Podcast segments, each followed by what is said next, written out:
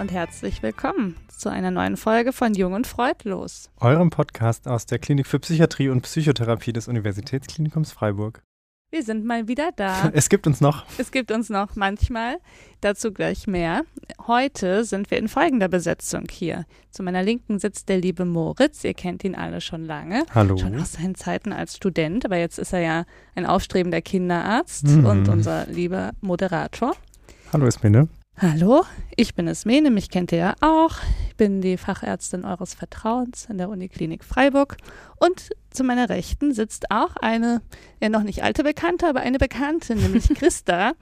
Aufmerksame HörerInnen kennen sie vielleicht von der letzten Folge, zu dem grandiosen ADHS bei Frauenbuch, das kürzlich erschienen ist. Mhm. Objektive Meinung. Genau, objektive Meinung. Christa ist meine Lieblingspsychologin in unserer Klinik und hat sich bereit erklärt, mit uns heute gleich nochmal zu sprechen, und zwar zum Thema ambulante Psychotherapie. Wie findet man einen Therapeuten? Wahrscheinlich die allerwichtigste Frage. Und was passiert dann, wenn man einen gefunden hat? Mhm. Ihr könnt also gespannt sein. Schön, dass du da bist, Christa. Ja, vielen Dank für die Einladung. Hallo nochmal. Freut mich mal wieder. Sehr gut. Ja, Ismene hat es gerade schon angedeutet. Ähm, wir müssen noch kurz was sagen zu, zu unserer Struktur. Zu unserer Arbeitsmoral. genau. Ja, ähm, ihr habt vielleicht gemerkt, dass nicht so viele Folgen erschienen sind, wie wir mal gesagt haben zu machen. Ich weiß gar nicht, haben wir das gesagt? Wir haben hm, versucht, vierwöchentlich haben wir das mal versucht. Vierwöchentlich, ja. äh, erst waren wir zweiwöchentlich super engagiert, dann vierwöchentlich und jetzt werden die Abstände größer. Wir haben momentan so ein bisschen personelle Engpässe und auch absehbar, da wollen wir jetzt aber noch nicht zu viel verraten, vielleicht personelle Veränderungen. Wir werden auch alle nicht jünger, wir entwickeln uns weiter, manche Leute ziehen um. Ähm, wir müssen uns gerade noch mal ein bisschen sammeln und finden und wir arbeiten aber daran, uns ähm, wieder besser zu strukturieren. Und genau. dann machen wir auch noch mal eine Ansage, wie oft und wie das hier so und weitergeht was. und was und was passieren wird. Genau. Spannende Zeiten. Ja, seht uns nach und äh, genießt dafür jetzt umso mehr die Folge, würde ich sagen. Man muss genau. ja die, genau. die Rarität muss man jetzt besonders heute genießen. Heute hier und jetzt sind wir nur für euch da. Ja, und heute hier und jetzt gibt es auch nur für euch Oder-Fragen. Christa, du hast wahrscheinlich jetzt, äh, oder du hast sicher beim letzten Mal ja schon äh, den Oder-Fragen pariert, jetzt musst du aber drei äh, sozusagen oder mit drei klarkommen. Befürchtet. Ja, geht auch gar nicht anders. Wir haben mal behauptet, wir würden auch dieses Konzept ändern, haben wir nie gemacht. Ich finde auch, dass, also da sind wir jetzt drüber. Ich glaube, das bleibt. Da fehlen uns auch einfach die Ideen. Ja. Aber ja, ja, es gibt heute nochmal eine ganze Tonne Oder-Fragen. So geht's. Ich finde es ganz cool, dass ich keine krieg. Ach so, stimmt. Oh, wir uns haben, aber das ist raus. Nee, nur Christa. Das ist irgendwie. So ja. ist es. Okay. Du darfst anfangen. Ich darf anfangen. Okay, Christa, aufgepasst. Chaiselong, Hocker oder rotes Sofa? rotes Sofa natürlich. Hast du eins? Das ist die wichtigste Frage eigentlich in diesem Podcast. Meine Mutter hat mir tatsächlich zum Diplom mal eins versprochen, das bis heute nicht angekommen ist. Oh nein. Hm. Ja, das finde ich echt an wichtig. Christas Mutter Sofa abliefern. Genau. Rot, mhm. Samt oder? Denke ich schon. So mit Deckchen drüber. Mhm, genau, ein Krumpeldäckchen. Okay. Nummer zwei. Gesprächig, Sprachrohr oder Psst-Abteil? Ich glaube gesprächig. Ja? Immer. Ich finde, das Pistabteil ist unglaublich viel wert. Wenn man da im Zug sitzt und keiner darf, also das reden ja trotzdem immer Leute, aber das wollte ich gerade sagen. Also manchmal so ein bisschen Ort. so eine aggressiv aufgeladene Stimmung, wenn ja. da Leute sind, die nur darauf warten, Total. dass irgendwie jemand mit einem kleinen Kind da reingeht. Ja. Ich mag das auch gar nicht, wenn Leute so ganz toll flüstern. eigentlich laut flüstern. Finde ich furchtbar. Total. Und zum Beispiel, was auch schwierig ist, habe ich gemerkt in der Community, wir werden Tastentöne von Laptops gewertet, ne? Weil dann ist man vielleicht selber pst und arbeitet, aber der Tastenton mhm. stört ja auch, ne? Also mhm. es, das, was du sagst, stimmt, so passiv-aggressiv und äh, irgendwer flippt irgendwann aus. Aber gibt es noch irgendjemanden, der bei Verstand ist, der nicht sowieso Noise Canceling Kopfhörer in den Ohren oder auf Schwierige dem Kopf Frage. Hat? Also ich habe jetzt vor anderthalb Wochen gerade noch so eine Zugfahrt von Hamburg mit kleinen Kindern im Pst-Abteil gemacht. Großer Spaß. Bist du ausgeflippt? Gesellschaftsstudien. Ich habe genossen. Sehr gut. Ähm, achso, ich bin dran. Mhm. Christa, ambulant, ambivalent oder am Strand? am Strand.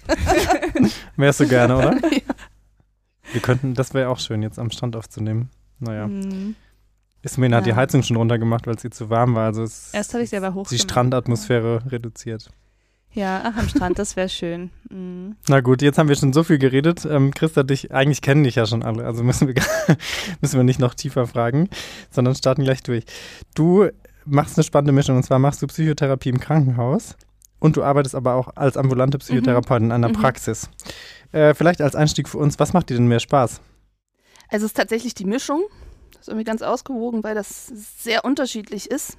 Und ähm, zum Beispiel im Stationären irgendwie die Besonderheit, dass man intensiver arbeitet, dass man im Team arbeitet, dass man mit Leuten zusammen an einer Sache arbeitet und sich abstimmen kann. Und ähm, dann aber häufig nicht sieht, wie es so weitergeht. Wenn man irgendwie intensive Behandlung hatte über so zwei, drei Monate und dann eben vielleicht nochmal was von den Leuten hört, vielleicht auch nicht. Und im Ambulanten hat so den Vorteil, dass, ähm, dass man einfach Leute länger auch begleiten kann, auch Entwicklungen sehen kann, irgendwie anfängt, sich auf bestimmte Dinge vorzubereiten, irgendwelche beruflichen Herausforderungen der Patientinnen und dann irgendwie auch sieht, wie sie so, äh, sukzessive auch dann gemanagt und gemeistert werden. Das ist irgendwie ganz schön. Mhm. Ich glaube so, wenn ich mich jetzt entscheiden müsste, wäre ich im Moment eher bei Klinik, weil das einfach nochmal mehr Arbeit im Team ist, auch Ausbildung von jungen Kolleginnen, ja, einfach nochmal andere Aspekte hat. Mhm. Ja, das ist mehr auf einmal, ne? Tatsächlich so diese Arbeit im Team bringt halt viel mit sich an Input und mhm. Output vielleicht auch, ja, kann man mhm. sich vorstellen. Gibt es einen Unterschied, was die Ausbildung betrifft? Also braucht man für die ambulante Psychotherapie eine spezielle Ausbildung? Also man braucht, um ambulant eigenständig arbeiten und abrechnen zu können, eine, ähm, eine gesonderte Ausbildung. Das ist nach dem ähm, Studium der Psychologie setzt sich dann nochmal eine Ausbildung zum psychologischen Psychotherapeuten oder zur psychologischen Psychotherapeutin, so nennt sich das dann drauf. Ähm, und im Rahmen der Ausbildung findet aber auch schon Therapie statt, also dass man einen Block hat, wo man in der Klinik arbeitet mhm. und da auch Patientinnen behandelt oder eben auch ambulanten Block hat, wo man eben ambulante Therapien macht.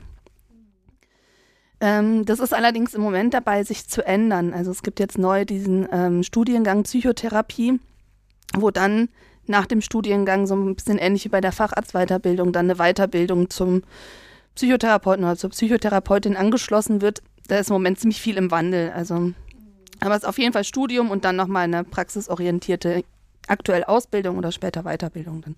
Eure Ausbildung, was ich so mitbekomme vom Betrachten von außen, die ist schon nicht ohne. Also ihr habt ja wirklich ein nicht unerheblich langes Studium, Bachelor und Master inzwischen mhm. Psychologie. Mhm.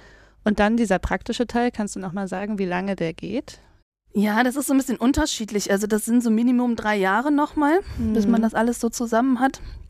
Und ähm, hängt ein bisschen davon ab, ob man dann noch nebenbei irgendwas anderes beruflich macht, um sich das zu finanzieren. Also so die einzelnen Blöcke, ähm, zum Beispiel also so eine praktische Tätigkeit, das ist das in der Klinik, das sind so 1800 Stunden, also relativ viel über anderthalb Jahre, die man dann in der Klinik ist. Ähm, dann gibt es eine Theorieausbildung. Die findet tragischerweise sehr häufig an den Wochenenden statt. Das wollte ich gerade sagen. Da trifft man immer die armen Leute samstags, wenn sie schnell sich was zu essen holen. Genau. die armen Leute freitags, die dann ganz früh von der Party zurück müssen, weil sie wieder hart. die einzigen sind, die am nächsten Tag früh raus müssen. Okay, und das ist parallel. Das ist parallel mhm. und dann gibt es eben die praktische Ausbildung. Das ist dann dieser Teil, ähm, wo man eben ambulant 600 Stunden Patientinnen therapiert. Davon kann ein Teil auch irgendwie stationär gemacht werden, aber es ist eben nochmal so ein längerer Block mit vielen ambulanten Stunden und dann gibt es Supervision natürlich, recht engmaschig und es gibt noch so einen Block Selbsterfahrung, das ist auch ganz wichtig, einmal im Einzel und in der Gruppe. Supervision kann man vielleicht kurz noch erklären. Das ist ähm, in meinen einfachen Worten, dass man seine Fälle bespricht mit jemandem, der viel Erfahrung hat und mhm. ähm, eben eine Supervisorenausbildung und der dann einem einen berät und Tipps gibt Genau, also der im Prinzip auch die, die Therapieverläufe so ein bisschen mhm. im Blick hat und durch die Therapie durchsteuern kann im besten Fall. Und jetzt muss ich nochmal kurz reingrätschen, und zwar nochmal ganz kurz trotzdem für alle, äh, diese Ausbildung zur Psychotherapeutin oder zum Psychotherapeuten, da wird aber nicht unterschieden, ob du später ambulant oder im stationären Setting therapierst, oder? Also du musst jetzt nicht eine spezielle Ausbildung für ambulante Psychotherapie machen, sondern das ist eine Ausbildung zum psychologischen Psychotherapeuten oder zur psychologischen Psychotherapeutin und dann kannst du Therapie machen? oder anbieten? Genau. Ja. Also da geht es im Prinzip darum, eigenständig Therapie mhm. machen zu können. Das ist eben das Gleiche und das beinhaltet ja eben auch stationäre Beide und ambulante Anteile. Ja. Anteile. Mhm. Ähm, man kann natürlich auch, bevor man die Ausbildung abgeschlossen hat, zum Beispiel in der Klinik angestellt sein und da therapeutisch arbeiten. Mhm. Also das ist keine Voraussetzung. Ähm, aber um dann im ambulanten Bereich arbeiten okay. zu können und Therapien eigenständig durchführen zu können. Da muss es. Okay, jetzt hat äh, Ismene schon gesagt, heute soll es vor allen Dingen so ein bisschen um den Teil ambulante Psychotherapie gehen. Deswegen die Frage an dich, wie hoch ist denn der Bedarf an ambulanter Psychotherapie? Gibt es überhaupt einen Bedarf? es gibt einen Bedarf. Aha. Der ist Erzähl uns mehr. Gering, aber nee, das ist ja im Moment einfach viel Thema, auch jetzt gerade in die, die letzten zwei, drei Jahre betreffend, weil es eben auch vorher schon so war, dass es einen großen Bedarf an ambulanter Psychotherapie gibt, der durch das Angebot nicht hinreichend abgedeckt werden kann. Und dann gab es jetzt ähm, durch die Corona-Pandemie und die Ereignisse so von den letzten Jahren einfach nochmal verstärkter auch erstens nochmal einen größeren Bedarf und zweitens auch nochmal mehr hingucken mhm. zu dieser Versorgungsproblematik, weil es einfach vielen Leuten schlechter ging und viel, viele Leute eher einen Bedarf an ambulanter, für ambulante Psychotherapie hatten. Und äh, gleichzeitig es auch mehr Thema war und man mehr darüber gesprochen hat, dass Leute eben im Laufe ihres Lebens auch schon mal eine Therapie brauchen. Mhm. Ähm, und deswegen ist es so, dass es da einfach so, eine, so einen Engpass gibt. Also das, das macht es eben nicht so leicht, einen Therapieplatz mhm. zu finden, weil es eben deutlich mehr Bedarf als, als Angebot also, gibt. Mhm. Das ist ja echt irgendwie so die Frage, warum das über so viele Jahre nicht geschafft wird, diesen Engpass zu beheben. Hat ja. da keiner Bock drauf? Therapie zu machen oder äh, also das liegt das? tatsächlich gar nicht mal an den Leuten, die Therapie machen und ähm, da Bock drauf haben oder nicht, sondern ähm, das ist im Prinzip so ein bisschen durch das System limitiert, dadurch, dass man, wenn man diese Approbation hat nach der Ausbildung, ähm, kann man zwar Therapie machen in der Praxis ambulant, aber man kann nicht mit den gesetzlichen Kassen zwingend abrechnen. Das mhm. ist diese sogenannten Kassensitze limitiert. Das heißt, da gibt es eine gewisse Anzahl. Das ist mal irgendwann an einem Bedarf ausgerechnet worden. Und Wer hat das denn ausgerechnet? also das wird, ähm, das wird bestimmt von einem, so einem Gruppe, die sich zusammensetzt aus verschiedenen Vertretern. Die heißen Gemeinsamer Bundesausschuss und die haben irgendwann mal beschlossen, dass das passt so. Das kommt allerdings der Realität jetzt nicht so wirklich nach, wenn wir jetzt irgendwie uns die Versorgung mal angucken. Und da gibt es eben viele TherapeutInnen, die gerne einen Kassensitz hätten. Mhm. Und eben das nicht haben und äh, dann mit den gesetzlichen Kassen eben nicht abrechnen dürfen. Und wenn dann gesetzlich versicherte Patientinnen eben sich auf eine Suche nach einer ambulanten Therapie machen, ähm, das eben dadurch wie so künstlich limitierend wird eigentlich. Und die Therapeutinnen, die eben keine Kassenzulassung haben, also ich auch zum Beispiel, ähm, die können dann zum Beispiel äh, eine Privatpraxis machen, wo sie mit den privaten Kassen abrechnen oder durch ein sogenanntes Kostenerstattungsverfahren, da kann ich nochmal was zu sagen später. Ähm, aber die haben eben, da kann man jetzt nicht einfach mit seinem versicherten Kärtchen ankommen und sagen, ich würde gerne ambulante Therapie bei Ihnen machen. Mhm. Ich kann das unterstreichen, ähm, so aus der ärztlichen Perspektive. Ich mhm. würde mir für viele Patientinnen wünschen, dass die eine ambulante Psychotherapie machen und dass sie da einen Platz finden.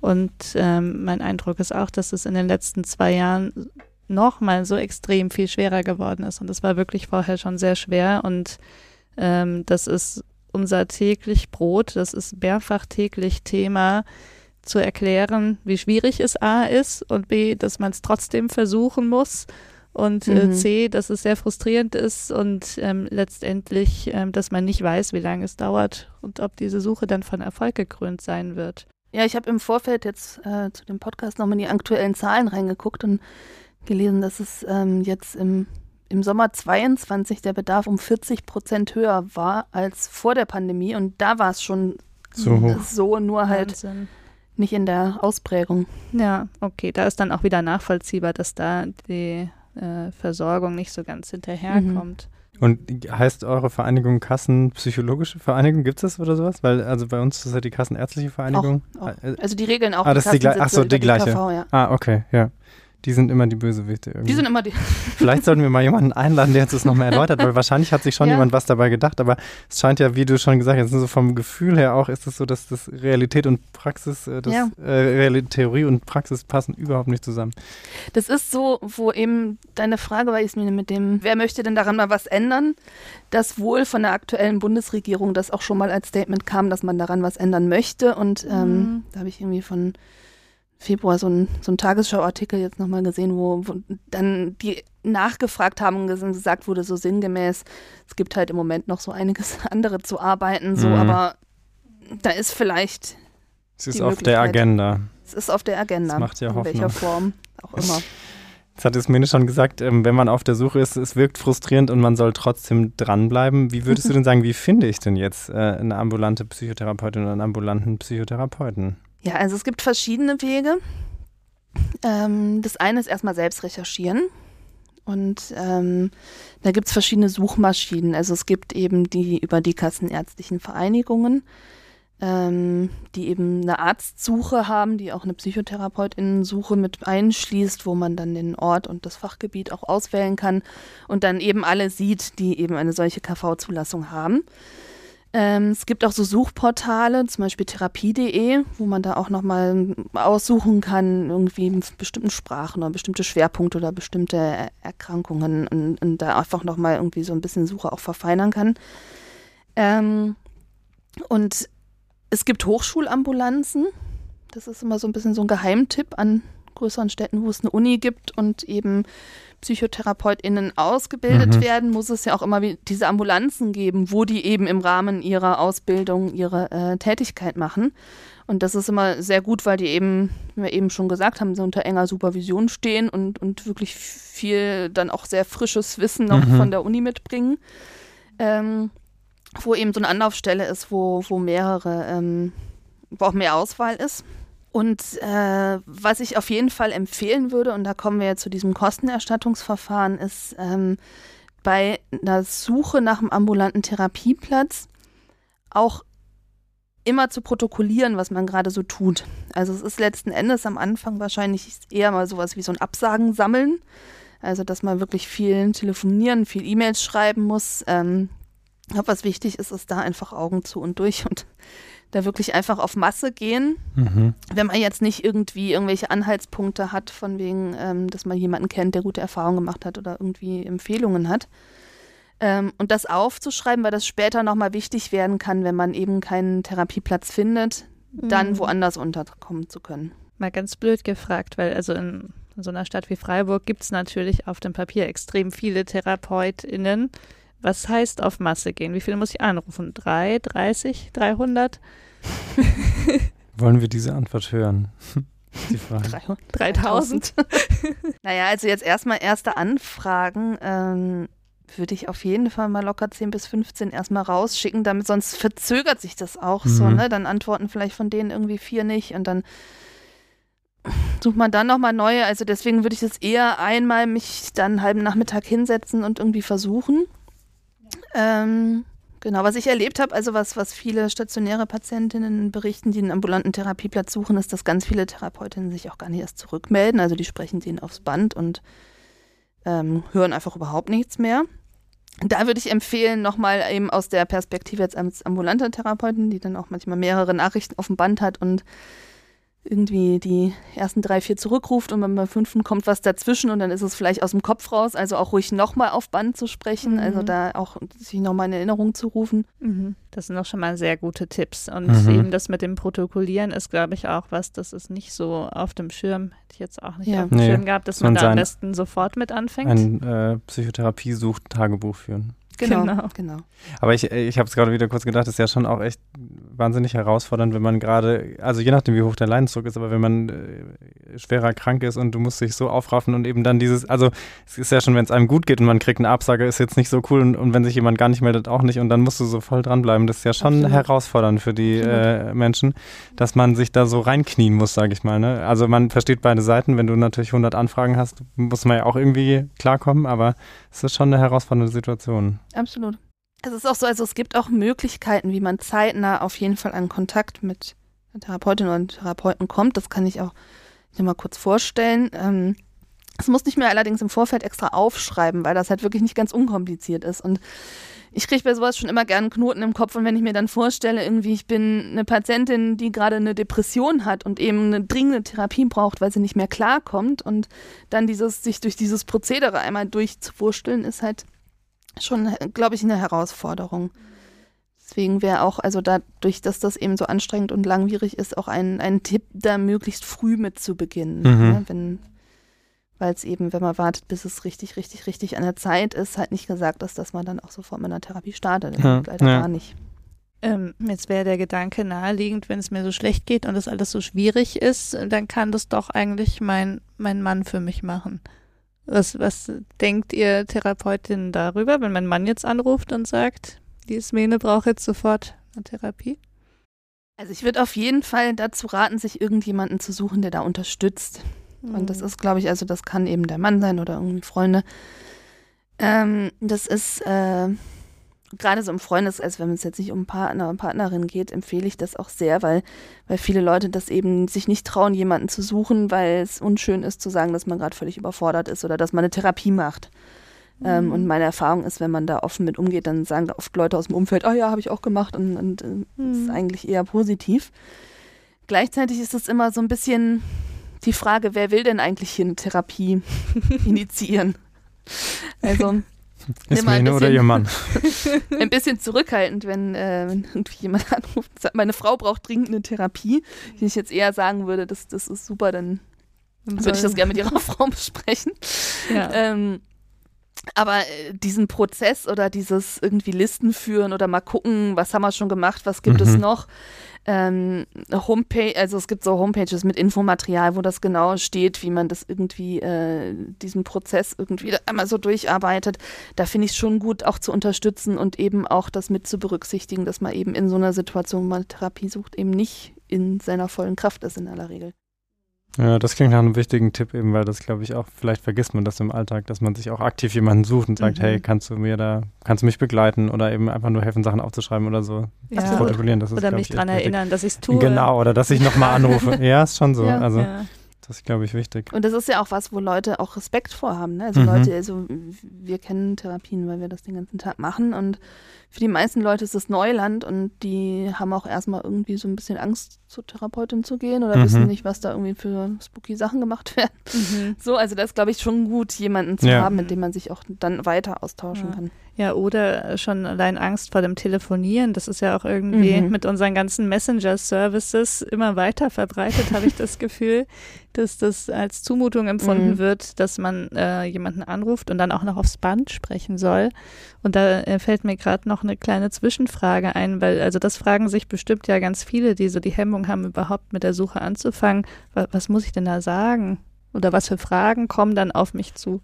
Also ich finde eher nicht, äh, meistens nicht so viel. Also mir persönlich reicht es, wenn jemand sagt, ich bin auf der Suche nach einem ambulanten Therapieplatz und ähm, würden sie mich mal zurückrufen. So. Okay. Also nicht gleich die Lebensgeschichte plus ähm, die aktuellen Probleme Nee, schildern, sondern wirklich erstmal, ja, ja, kommt sicher. Vielleicht, wenn es jetzt um was ganz Spezielles geht, aber eigentlich, äh, eigentlich jetzt im normalen Spektrum nicht, nee. Der ist, ähm, dafür ist dann das erste Gespräch da, das zu gucken, weil das sonst am Telefon ein bisschen auch Potenzial hat zu so einer Art so Verkaufsgespräch oder Ja, irgendwie so zu werden, dass, dass Patientinnen da, glaube ich, schon unter Stress kommen können. Und Mhm. Nicht immer, wenn Kapazitäten da sind, dann sollen die erstmal in die Praxis kommen und dann guckt man sich das, müssen ja auch beide Seiten erstmal gucken, ob das passt oder ob man da irgendwie das Gefühl hat, man, man findet einen gemeinsamen Weg. das ist eine sehr gute Überleitung. Ich hätte nämlich jetzt gefragt, also wenn denn dann meine Psychotherapeutin zurückruft und es kommt was zustande, muss ich dann sofort auf eine Warteliste und warte erstmal äh, Monate, Jahre oder gibt es immer so eine Art Erstgespräch und dann wird das Prozedere besprochen? Also es ist sehr unterschiedlich je nach Prozedere der Behandler. Also es ähm, gibt ähm, Wartelisten, wo man dann eben ein paar Monate auch wirklich auf der Warteliste ist. Ähm, Aber geht das mit der Warteliste, bevor man geklärt hat, was das Problem ist? Also wenn ich jetzt sage, hallo, Lieschen Müller, ich möchte gerne ambulante Psychotherapie und dann heißt herzlich willkommen auf meiner Warteliste, wir Ja. sehen uns in Ja, sechs Monaten. So ist, okay. Und das ist auch letzten Endes äh, auch sonst nicht realisierbar, die Gespräche zwischendurch, also vorzuziehen. Ja, also, das dachte ich schon. Ja, also ich ist ja- versuche das meistens so zu machen, die Leute dann relativ zeitnah zu sehen. Relativ zeitnah kann aber auch heißen in vier, fünf Wochen oder so dann, wenn irgendwo mal irgendwie was frei ist. Ähm, um dann zu sagen, okay, dann und dann wird ein Therapieplatz frei und dann aber auch am besten Fall vorher zu informieren, ähm, dass, dass es dann nach dem Erstgespräch dann auch nicht gleich losgeht.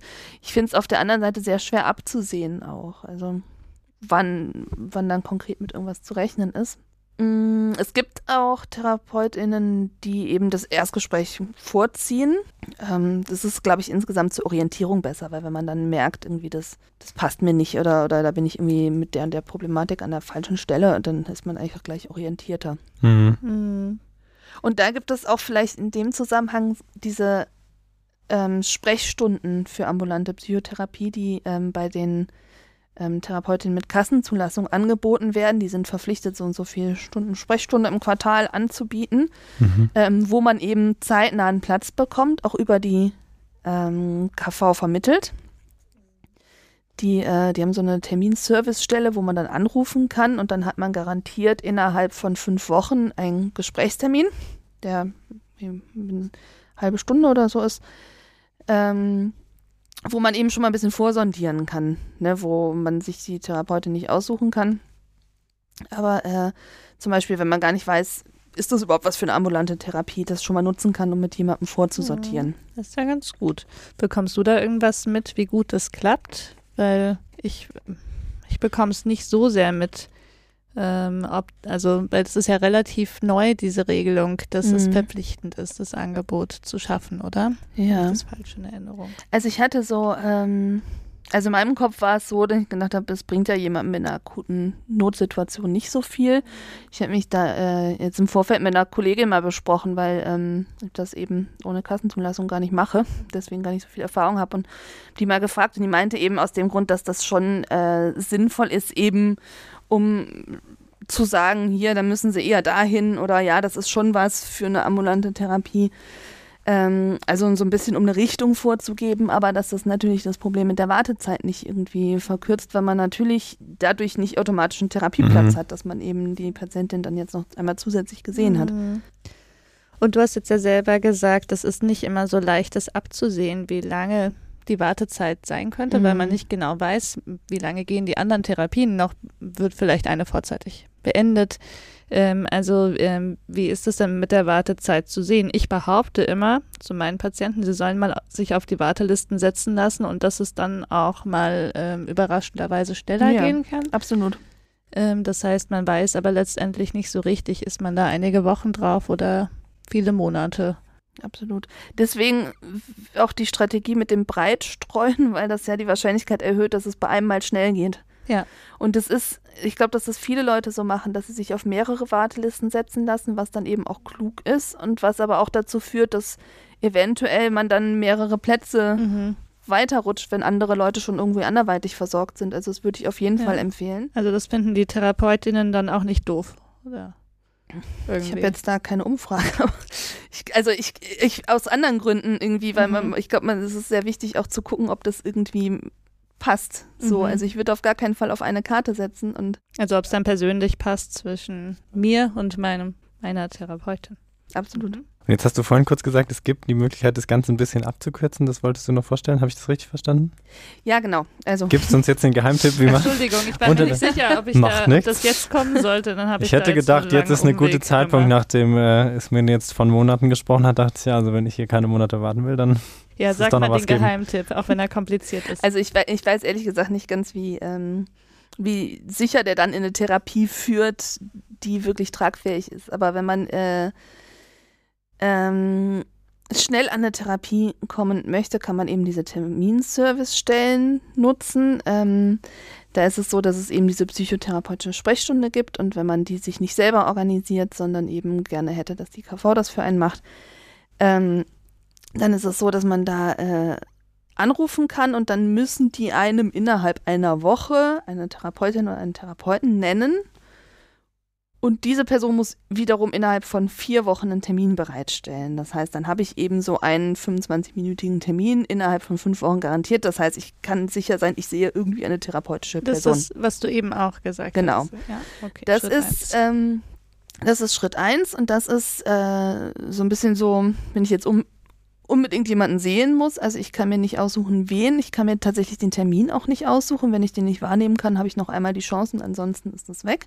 Mhm. Also das heißt, es ist schon irgendwie take it or leave it. Mhm.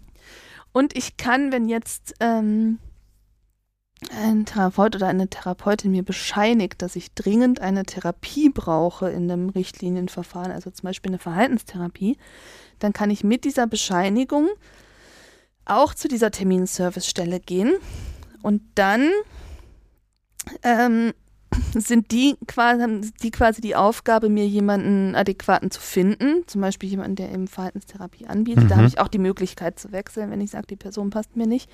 Oder eben einen, äh, einen Termin in der Krankenhausambulanz irgendwie zu organisieren. Ähm, das ist allerdings so, dass ich da eben vorher einmal die Einschätzung einer ambulanten Fachperson brauche. Also ich muss schon irgendwie einen Psychotherapeutin, Psychotherapeutin gesehen haben, um diese, an diese Einschätzung zu kommen. Und dann kriegt man irgendwie so eine Chiffre, mit der kann man dann zu dieser Terminservicestelle und die wiederum machen dann den Termin. Und das war eben so der Moment, wo ich gedacht habe, jetzt auch gerade ohne akute psychiatrische Erkrankung mhm. war ich schon irgendwie am Rande der Überforderung. Ja, ja. Und das ja. sind eben diese Sachen, wo, wo es, glaube ich, wirklich gut ist, sich das Schritt für Schritt durchzuarbeiten, mhm. Leute mit ins Boot zu holen. Weil die Sachen gibt es, aber die sind halt. Mit einer gewissen Hemmschwelle. Mhm. Und so ist es auch mit diesem Kostenerstattungsverfahren. Also es gibt im Prinzip die Möglichkeit, wenn ich keine gesetzliche, also keine Therapeutin finde, die mit gesetzlichen Kassen mhm. abrechnen kann, dann eben auch mich in der Privatpraxis behandeln zu lassen. Dafür brauche ich aber eben dieses ähm, Therapeutensuche-Protokoll. Ich brauche eine ärztliche Bescheinigung, dass eine zeitnahe Psychotherapie dringend indiziert ist. Und ich brauche eine Bescheinigung der Psychotherapeutin, wo ich hin möchte, die sagt, okay, ich wäre bereit, dann auch zeitnah mhm. das anzubieten. Ähm, dann wird das in aller Regel traditionell erst einmal abgelehnt. Und das dann gibt es eben die Möglichkeit, einen Widerspruch zu schreiben. Und ähm, das ist im Prinzip so ein bisschen so ein, auch wieder Sachen sehr kompliziert machen für Leute, die eben gerade dringend was brauchen. Auf der anderen Seite, was da ganz schön ist, bei der Bundespsychotherapeutenkammer finden sich auf der Homepage so, so Infomaterialien, wo zum Beispiel so Widerspruchsschreiben schon mal vorformuliert sind. Also die da eben versuchen, in diesem komplizierten Wirrwarr möglichst zu unterstützen. Mh. Sehr gut. Muss und, das dann äh, die Patientin oder der Patient machen, das Widerspruchsschreiben oder äh, ja, also, Therapeuten? Also ja, ja, es muss der, äh, der Patient oder die Patientin machen. Ähm, aber klar, als, als Therapeutin hat man das öfter schon gemacht und kann natürlich die Sachen vorformulieren und zur Verfügung stellen und ähm, da so ein bisschen durchleiten. Weil ich auch da finde, dass das für irgendwie so eine Otto-Normalverbraucherin äh, einfach nicht das Metier ist und einfach schnell mhm. überfordernd ist. Ja. Vor allem nicht für diejenigen, die dringend eine ja, genau. die, die eben brauchen. ja von der Erkrankung irgendwie mit oder echt an der Realität sind. vorbei. Finde ich auch. Also ja. da kann man wirklich froh sein, wenn man irgendwie jemanden hat, der einen dabei unterstützt, mhm. der vielleicht gerade äh, weniger angeschlagen ist. Ja, mhm. das finde ich auch immer noch wichtig, ja. Jetzt, Christa, hast du schon öfter davon geredet, dass es auch sein kann, dass man sich nicht passt, sozusagen. Also, dass das, weiß ich nicht, ob das die Beziehung oder das Verhältnis, wie auch immer, mhm. zwischen Therapeutin und äh, Patientin nicht passt. Wie läuft denn normal so ein Kennenlernen, wenn es denn dann stattfindet, ab, dass man überhaupt auch merken kann, passt es denn zwischen uns oder nicht? Also, wie mhm. sehr muss man sich auf den Zahn fühlen, um das direkt zu merken? Also gegenseitig Persönlichkeitsfragebögen. Ähm, oder Fragen, oder? Das oder, ist, oder das Fragen, ist der Weg gut. zum, ja, ich dachte das wäre gut. ja, genau. Vielleicht können wir die auch mal rausgeben. Ja, ja, so, gibt's als Buch. Selbstverlag. Also ich stelle mir vor, dass es so ist wie bei der Freiburger Wohnungssuche. Man geht hin und man sagt, ich nehme sie. Ja. ja. das kommt ja noch dazu, wenn der Druck hoch ist. Ja. Na, das ist tatsächlich ein großes Problem, weil also ich, ich bin der Meinung, wenn man irgendwie, ein, das ist jetzt vielleicht ein bisschen platt formuliert, aber wenn man irgendwie einen Orthopäden hat, den man doof findet, dann und den aber für fachlich kompetent hält, dann ist es in Ordnung, wenn man irgendwie einen Psychotherapeuten hat, den man nicht leiden kann, dann, dann ist es einfach schwierig, da irgendwie zu arbeiten. Und ich würde sogar so weit gehen, dass es nicht nur schwierig ist, sondern fast ein Ding der Unmöglichkeit, da irgendwie in ein konstruktives und gewinnbringendes Arbeiten zu kommen. Und ähm, deswegen ist es eben wichtig, das ernst zu nehmen. Und es gibt ähm, beim, am Anfang von der Therapie eben so fünf Sitzungen, probatorische Sitzungen heißen die, die eben dafür da sind, sich kennenzulernen, überhaupt zu gucken, was ist die Problematik, auch biografisch zu gucken, was haben wir für eine Idee, wie Sachen sich entwickelt haben, was alles so bedeutsam sein könnte zur Entstehung und Aufrechterhaltung der aktuellen Problematik, auch zu gucken, was sind Ressourcen, mit denen wir arbeiten können und dann gemeinsam einen Plan zu entwickeln. Das heißt, man hat im Prinzip diese fünf Sitzungen Zeit, um, um auch so ein bisschen zu gucken, können wir miteinander oder verstehen wir uns dauernd falsch? Habe ich das Gefühl, die Therapeutin arbeitet irgendwie, hat so halbwegs verstanden, worum es mir eigentlich geht. ähm, lässt sich ein Auftrag ableiten, ist eine Indikation für eine Psychotherapie gegeben. Und auf dieser Basis wird dann nach fünf Sitzungen eben eine Psychotherapie bei der Krankenkasse beantragt. Das heißt, man muss eben diese Informationen auch innerhalb der Probatorik sammeln, um irgendwie einen Antrag stellen zu können. Ähm, meiner Ansicht nach ist es so, dass es eigentlich nach dem ersten Termin klar ist. Also ich mache das traditionell ganz gerne. Ich würde sagen, nach dem ersten Termin so, okay, können Sie erstmal so stehen lassen und, und Sie gucken mal, ähm, ob sie denken, dass wir das so weiterführen wollen. Und meiner Erfahrung nach haben die Leute sich innerhalb des ersten Termins auch irgendwie ein Gefühl gebildet. Und ich glaube, das sind da so 50 Minuten, wo man, glaube ich, auch Zeit genug hat, so ein bisschen zu gucken. Mhm können wir tendenziell miteinander arbeiten. Aber da kommt natürlich auch das mit dem Angebot und Nachfrage dazu. Dass ich denke so, das ist ähm, das Schöne, dass die Patientinnen immer alle sagen, ja, ja, kann ich mir gut vorstellen. Die Frage ist so ein bisschen, welche Alternative haben sie tatsächlich auch. Ne? Also bleibe ich nicht lieber bei einer Person, wo äh, ich vielleicht denke, es ist vielleicht ein bisschen am Thema vorbei, aber da habe ich wenigstens einen Platz. Und das ist sehr problematisch. Also das hören wir im stationären Kontext auch häufiger, dass Leute aus einer ambulanten Therapie kommen und sagen, da habe ich mich irgendwie null verstanden gefühlt, aber ich hatte halt einen Therapieplatz. So. Ja, mhm. ja vor allem in, in vielleicht weniger Ballungszentren, wo es ja dann auch wirklich eine sehr begrenzte Anzahl von TherapeutInnen überhaupt gibt. Da gibt es dann halt irgendwie einen im Einzugsgebiet, was weiß ich, ich möchte jetzt keine ja. Beispiele nennen, aber es gibt einen, mhm. wenn man Glück hat, zwei, das ist auch, ähm, selbst wenn die beiden Platz hätten, eine begrenzte Auswahl. Ja, ja, klar. Ja, ich habe auch immer wieder Patientinnen, ähm, oder Patientin in dem Fall aktuell bei mir in der Praxis, die, äh, die haben eine Stunde Fahrzeit pro Strecke. Das weil die irgendwie heftig. dann aus dem tiefsten Schwarzwald. Und das jede Woche dann. Ja, also da, da mhm jetzt irgendwie, soweit das mal schon gucken, dass wir das ein bisschen begrenzen, aber ja. im Zweifel in Akutphasen jede Woche und das mhm. ist dann schon so ein bisschen Gefahr. Also. Ja, klar, das ist ja auch Aufwand. Ja. Mhm. Jetzt muss ich ganz kurz nochmal zwischenfragen, nämlich Thema Klinik. Ist es denn da auch so, dass man fünf probatorische Sitzungen macht, wenn du jetzt im klinischen Setting therapeutisch tätig bist und auch da die Möglichkeit zu sagen, ah, ich habe das Gefühl, das passt nicht? Das switcht ihr innerhalb vom Team dann oder? Mm, das ist schwierig. Ähm, also es ist erstmal so, dass es dass eine Zuweisung in irgendeiner Form erstmal stattfindet. Ja. Das kann verschiedene Gründe haben, dass man sagt, es gibt zum Beispiel Leute, die jetzt bei uns auf Station im DBT-Konzept arbeiten und Leute, die das nicht tun und die kriegen dann eher die Patientinnen, die dann innerhalb des Konzepts therapiert werden. Ähm, und dann ist es aber auch immer, wer wann wie einen Platz frei hat. Ähm, und in der Klinik ist es tatsächlich so, dass äh, zumindest bei uns auf der Station das irgendwie sehr teamorientiert ist. Also dass wir eh die so ein bisschen die Idee haben, dass eigentlich das ganze Team alle Patientinnen mhm. therapiert und behandelt und man einfach auch mehr Möglichkeit hat, sich Unterstützung zu holen und, und dann zu merken, ah ja, okay, da hat nochmal der eine Idee oder, oder die weiß nochmal irgendwie was. Wenn man jetzt irgendwie sowas hat, wo man sagt, da, da komme ich mit einer Person überhaupt nicht zuran, ne? Weil die erinnert mich so an meine Mutter oder keine Ahnung, es geht irgendwie gar nicht, dann wird das im Team besprochen und dann, mhm. dann macht es auch Sinn, im, im, Einzelfall mal zu wechseln. Aber ähm, das ist tatsächlich was, dadurch, dass es einfach sich auf mehr Personen verteilt mhm. und so ein Team eh diverser ist und irgendwie es ganz unterschiedliche Typen gibt, ja. ähm, ist es was, wo wir, ähm, was wir selten erleben. Was nicht so, ja, okay, ist natürlich auch was anderes tatsächlich, als wenn man eine Bezugstherapeutin, sag ich mal, oder eine Bezugsperson hat, über die man, mit der man über Wochen dann eng mhm. zu tun hat. Ja. ja. Also Christa, wenn jetzt das ähm, Erstgespräch bei dir gut geklappt hat und beide haben ein gutes Gefühl mhm. und man trifft sich nach ein zweites, drittes, viertes und fünftes Mal und dann soll die Therapie weitergehen oder starten. Mhm. Ähm, wie wie, wie geht es denn da dann weiter? Also ähm, das ist im Prinzip erstmal die Aufgabe, in, der, in, den ersten fünf Stunden sich darüber Gedanken zu machen. Und es gibt unterschiedliche ähm, ähm, Umfänge.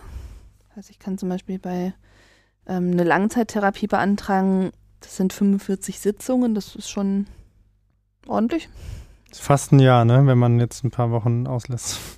Ja, also ich habe es tatsächlich noch nie unter einem Jahr ja. irgendwie eine Ja, genau, mit irgendwie weil, mal Pause ähm, oder Feiertag oder genau. Also ich würde es mal so auf zwei, zweieinhalb eigentlich tippen, weil man Ach so, ah krass, okay. Ähm, am Anfang sich vielleicht wöchentlich sieht und dann auch mal auch azyklisch im Urlaub ist und dann ist mal jemand krank und dann ja. ist mal wieder Weihnachten und ähm, das im Rahmen von einer Therapie finde ich auch irgendwie ganz gut ist, es gegen Ende auch die Frequenz ein bisschen anzupassen. Also dass man ähm, sich dann vielleicht alle zwei Wochen sieht oder mal alle drei Wochen oder vielleicht die letzten ein, zwei Sitzungen dann eben sagt, so, das machen wir mal die Abstände ein bisschen größer und guckt mal, wie, wie läuft es denn und dann hat man aber auch die Chance, das zu besprechen. So. Mhm. Das heißt, da, das kann sich schon auf einen, engen, äh, auf einen längeren Zeitraum erstrecken. Eine Kurzzeittherapie wären so bei 25 Stunden. Und das ist so ein bisschen eine Frage dann, wie man eben das Fallkonzept macht. Ne? Also hat man jetzt zum Beispiel eine eine Patientin, die ganz, ganz lange in der Klinik war und schwer krank ist, wo man dann gleich weiß, in 25 Stunden stehen wir am Ende da und, und wissen, wir müssen nochmal verlängern, dann kann man gleich die 45 beantragen. Und auch nach denen kann man dann die Therapie nochmal verlängern. Man muss es halt jedes Mal begründen und man muss auch jedes Mal erstens begründen, warum es sinnvoll ist. Also es sollte schon ein bisschen was gebracht haben, sonst macht es keinen Sinn, nochmal mehr Stunden zu bewilligen.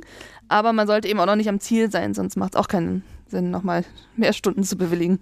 Musst du das beantragen als Psychotherapeutin, ja. dann muss das in dem Fall auch Patientin, Patient beantragen? Also offiziell den Antrag äh, stellt die Patientin, der Patient. Das okay. ist aber so, dass im Prinzip diese, diese Begründung ja. ich schreibe. Ja, gut, macht ja auch irgendwie Sinn. Also da geht es ja auch um eine fachliche Begründung. Genau. Ist, ja, macht er. Und wenn jetzt irgendwie jemand mit, mit einer Angstproblematik kommt, wo man sagt, das ist jetzt relativ klar umrissen und das kann man jetzt erstmal so, so probieren, wenn zum Beispiel erstmal 25 Stunden beantragen und dann vielleicht davon ausgehen, dass man dann auch fertig sein kann oder mhm. eben gegebenenfalls nochmal mehr Stunden beantragen. Mhm. Und kann man das unendlich lange dann wiederholen? Mm, nein. Also es ist so, dass es, äh, dass es klar vorgegeben ist, also in der Verhaltenstherapie sind es 45 oder 25 Stunden, dann können nach 45 nochmal 15 und nochmal 20 verlängert werden. Das ist mal auf einer Summe von 80 Stunden und dann ist Ende. Ähm, bei den anderen Richtlinienverfahren sind die Stunden ein bisschen andere. Ich habe die jetzt nicht alle auf dem Schirm, aber zum Beispiel bei einer tiefen psychologischen Behandlung ist es, meine ich, irgendwie erstmal länger. Ähm, und dann ist es bei den privaten Versicherungen so, ähm, bei den privaten Kassen so, dass die nochmal eigene Verträge haben. Also wenn jetzt jemand über die Beihilfe versichert ist, die orientieren sich an der Staffelung bei den gesetzlichen, also da ist es im Prinzip sehr ähnlich. Und ähm, private Kassen haben das aber sonst in ihrem Vertrag drin stehen und dann steht dann im besten Fall, äh, wir bezahlen Ihnen 30 Stunden Psychotherapie ohne gesonderten Antrag, dann freue ich mich immer, ist leider sehr selten. Ähm, viele wollen dann eben auch so einen Antrag haben, der sich an den gesetzlichen Kassen orientiert. Manche sagen, wir bezahlen höchstens 20 Stunden. Also das ist immer in dem Vertrag, den die Patientin der Patient am Anfang unterschreibt. da muss man okay. im, also im Zweifelsfall würde ich am ehesten bei der Krankenkasse anrufen und sagen, hey Leute, ich will eine Psychotherapie beginnen, sagt mal, was muss ich machen? Und dann schicken die Antragsformulare oder, oder das, was sie halt brauchen. Okay. Und du hast jetzt gesagt, wenn man nach zum Beispiel 25 oder 45 Stunden merkt, ähm, es hat nicht so viel gebracht, dann bringt es auch nicht, das zu verlängern. Was macht man dann so ganz praktisch? Also bespricht man dann einen Therapeutinnenwechsel? Geht es dann eher um was Stationäres? Oder also wie, wie kommt man weiter an einem Punkt, wo man vielleicht in einer, nach einer ambulanten Psychotherapie sagt, hm, irgendwie kommen wir gerade nicht so richtig weiter? Gibt es mhm. dann noch einen Plan B? Also im besten Fall merkt man das hoffentlich vorher. Mhm. Das erste wäre erstmal auf Ursachensuche zu gehen. Also ähm, es kann verschiedenste Gründe haben. Und ähm, der, der erste ist einfach zu denken, Patient, der macht nicht richtig mit. so. Das ist äh, in, in den seltensten Fällen der Fall. Ähm, aber es kann zum Beispiel sein, dass, ähm, dass man ähm, dass man mit der falschen Strategie unterwegs ist. Mhm. Was meines Erachtens so häufiger ist, ist, dass man vielleicht bestimmte Faktoren nicht mitbedacht hat. Also dass man zum Beispiel irgendwie Patientin kommt, um was zu verändern, aber gerade in so einer stressigen Lebenssituation sind, dass man denkt so, okay, jetzt wahrscheinlich erstmal langsam machen, also nicht in der Prüfungsphase jetzt irgendwie wahnsinnig viel Verhaltensänderungen von sich erwarten oder so. Ähm, und dann gibt es sowas wie auch ähm, Folgen von der Psychotherapie. Also wenn ich jetzt zum Beispiel lerne, mehr auf meine eigenen Bedürfnisse zu achten und selbstbewusster zu sein und mit abhängigen Denkmustern irgendwie versuchen, anders umzugehen, dann kann das im Zweifelsfall wirklich sehr, sehr schlecht für meine Ehe aussehen oder für meinen Arbeitgeber, wenn ich auf einmal feststelle, so, hey, das passt ja gar nicht zu dem, wie ich es eigentlich haben will. Ähm, und dann kann es sein, wenn man das nicht so richtig im Blick hat, dass das dann irgendwie so, so Prozesse in, in irgendeiner Form blockieren irgendwie, dass man dann merkt, so Patienten sind super motiviert und, und man, man kann richtig was erarbeiten und dann auf einmal an einem Punkt ist, wo man denkt, oh, jetzt läuft es irgendwie so ein bisschen ins Leere oder wir stehen kurz vor jetzt machen und es tut irgendwie nicht. Ähm, dann ist meistens so, dass das es irgendeinen guten Grund gibt, warum das gerade blockiert und dann ist es eine gute Idee, den zu finden Mhm. und auch gemeinsam zu zu entscheiden, besprechen. Mhm. macht das jetzt Sinn, da weiterzugehen oder nicht. Also nur weil mal jemand in eine Therapie gekommen ist, heißt es noch lange nicht, dass die Person wirklich auch vollumfänglich bei allem irgendwie ähm, Vollstoff dabei ist, sondern es kann auch gute Gründe geben zu sagen, so an der Stelle mache ich jetzt erstmal langsam oder, oder kann ich noch nicht oder bin ich noch nicht bereit oder muss ich mir jetzt erstmal mal Gedanken zu machen oder so. Mhm. Das Mhm. finde ich auch eine wichtige Aussage, gute Gründe. Weil man, glaube ich, ja schon so, wenn man jetzt so das von außen hört, und dann denkt man eben genau das, hey, jetzt hat man endlich einen, einen Platz, jetzt Mhm. streng dich doch an, das muss doch gehen. Aber äh, ich glaube, das ist ganz wichtig, was du sagst, dass es eben je nach Lebenssituation oder Umständen oder es kann sich ja auch akut irgendwas verändern, was halt einfach diese, die Grundsituation verändert und, Absolut, und einen dann vielleicht das nicht mehr machen lassen kann oder also man ist einfach nicht mehr in der Lage. Und ich glaube, dann ist es echt wichtig zu sagen, ja, jetzt gibt es halt gerade einen guten Grund, jetzt müssen wir halt gucken, was wir daraus machen. Ne? Das ist vielleicht dann das Entscheidendere, wie man damit umgeht, Mhm. Wenn man dann die Ursache gefunden Mhm. hat. Aber das, das ist wichtig, glaube ich, dass man sich Ich hatte gerade so eine. Patientin, hab gerade eine Patientin äh, gedacht, die, äh, die hatte so eine Spinnenphobie. Und dann habe ich irgendwie alle Leute in meinem Umfeld mit wahnsinnig gemacht, dass wir dann überall so Spinnen in Einmachgläsern für kurze Zeit mal bei uns in der Wohnung hatten. Nosferatu-Spinnen. nee. Und ähm, haben irgendwie so klassisch Angstkonfrontation gemacht mit Mhm. irgendwie erst näher rangehen und, und, und so. Und äh, da war ich irgendwie so Vollstoff dabei und das hat irgendwie so richtig gut funktioniert. Und, und die kam eines Tages und meinte so, das reicht dann jetzt hier an der Stelle. Und, und meiner Ansicht nach war irgendwie ach, so, es gehen auch noch die letzten Meter. Da geht noch was. Spinne ins. Gesicht. Und äh, letzten Endes hatte die völlig recht, weil die, die ist in die Therapie gekommen, weil die, ähm, die wollte jetzt nicht unbedingt Best Friends mit Spinnen werden, sondern die wollte irgendwie sich nicht mehr gefährdet fühlen, wenn sie mal so ein Ding beim Autofahren irgendwie sieht und dann irgendwie äh, Angst hat, das Lenkrad zu verreißen. Und dann war sie irgendwann an dem Punkt, wo sie gemerkt hat, ach, ich, ich glaube, das kriege ich jetzt so hin und, und dann reicht es auch. Mhm. Ähm, also das ist, glaube ich, auch wichtig, dass Therapie auch kein Selbstzweck ist und dass sich Ja. Ziele auch durchaus verändern oder anpassen können. Es hätte auch gut sein können, dass man sagt, so jetzt will ich es aber so richtig wissen. Ähm, aber dass man auch immer mal wieder so guckt, wie, wie sind wir denn eigentlich in Bezug auf die ursprünglichen Ziele und, und wollen wir die überhaupt noch, die ursprünglichen Ziele? Ja, das mit den Zielen ist sowieso, glaube ich, ein total wichtiges Thema. Oder ich Mhm. glaube, das ist auch was, was viele, die eine äh, Therapie suchen, auch noch gar nicht so ganz konkret im Kopf haben, was eigentlich das genaue Ziel ist. Und die Mhm. Frage wird aber auf jeden Fall früher oder später kommen, in jeder guten Therapie, was eigentlich das Ziel ist. Wir nerven die Leute. Ähm, genau. mit Zielen. So, ähm, wir haben jetzt ja schon viel geschimpft über das System. Insofern ist jetzt die Frage vielleicht so ein bisschen zynisch, welche Verbesserungen würdest du dir denn für das ambulante Psychotherapiesystem wünschen? Hast du da Konkrete Wünsche und konkrete Anmerkungen. Verbesserungsvorschläge?